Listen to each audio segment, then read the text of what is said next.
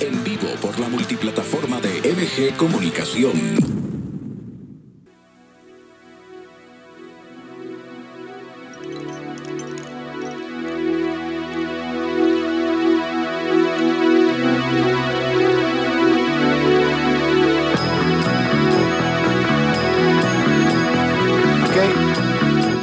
Ok, Roberto Mendoza quiere, quiere oír esta. A ver, ponle la canción a Roberto Mendoza, la quería escuchar. Pónsela, pónsela, pónsela.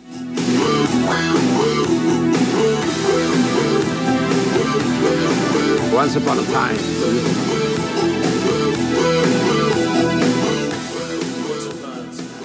Ahí está. Living on a Prayer, el clásico de clásicos. ¿Saben que esta es la canción que, que más pone de buenas en la historia de la música? O sea, han hecho pruebas, este, le atinaron, no sé si a, la secuencia tonal. Este, además es una canción que habla de esperanza, ¿no? Es una canción que habla de amor, es una canción que, que, este, que tiene fuerza. Roberto Mendoza, ¿estás contento? ¿Ya tienes tu buenísima. ¿Eh? Sí, es buena, ¿no? Muchísimo, sí. Además la acabo de ver eh, cantada eh, en una boda y la verdad es que sí pone de buen humor. Pues sí, y más de buen humor nos vamos a poner cuando nos platiques qué hacer, si votar o no votar, mi querido Robert, bienvenido. Pues mira, fíjese que yo le pregunto a usted, ¿a quién le gustaría ir a un partido o a una competencia donde ya se sabe de antemano quién va a ganar? ¿O cuál sería la relevancia de un examen donde ya se tienen las respuestas? Es lo mismo con el ejercicio democrático del próximo 10 de abril. El próximo domingo se van a poner en entredicho muchos logros que ya se habían ganado. El presidente tiene razón, somos un país donde el deber cívico de ir a votar es muy importante, pero nuestra democracia se acaba al escoger a nuestros gobernantes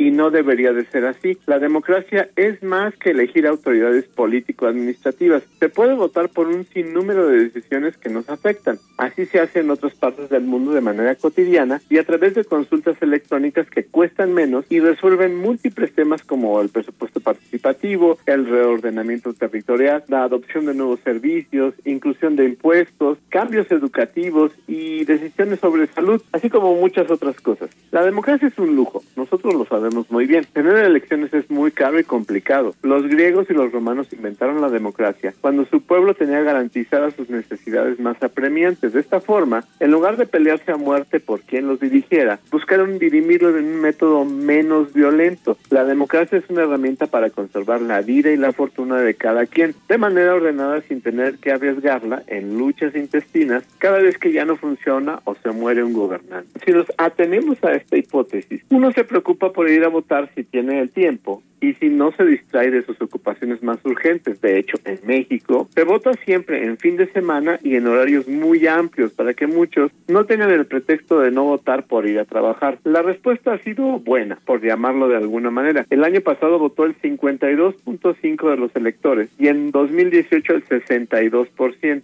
Eso quiere decir que hay alrededor de 40 millones de mexicanos que no encontraron la forma o no quisieron ir a votar en los últimos dos ejercicios democráticos. Este de revocación de mandato pone en riesgo la confianza de muchos electores a través de la polarización. Hay unos convencidos en ir a votar, otros que no quieren ir, pero hay muchos más que aún no saben qué hacer y ahí es donde está el peligro. Mucha gente se pregunta, ¿tengo que ir a votar? En una votación para escoger a un gobernante, quien no vota suma a quien gana. En el caso de la revocación, como necesariamente requiere el 40% de los votos para ser vinculante, quien no vota ejerce una especie de veto. Su voluntad está ahí en su derecho a no votar. El daño estará en que no va a haber ningún cambio. Se vote o no se vote, no va a pasar nada. El presidente seguirá en el poder y lo que pretende hacer es ensayar un escenario futuro donde la supuesta posición pareciera inoperante, dispersa y fácilmente corruptible. Si no, vamos a ver cómo funciona esto de la votación para la reforma eléctrica. Algunos de estos 40 millones de mexicanos que muy probablemente saldrán decepcionados verán que la democracia en México está siendo manipulada,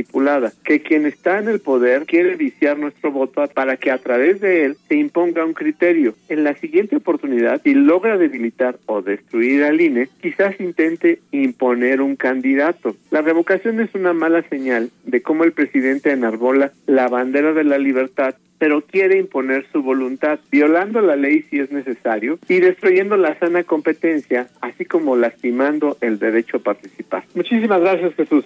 Querido Robert, te mandamos un abrazo. Hasta luego. Déjele su canción al Robert tantito, ándele. Muchas gracias.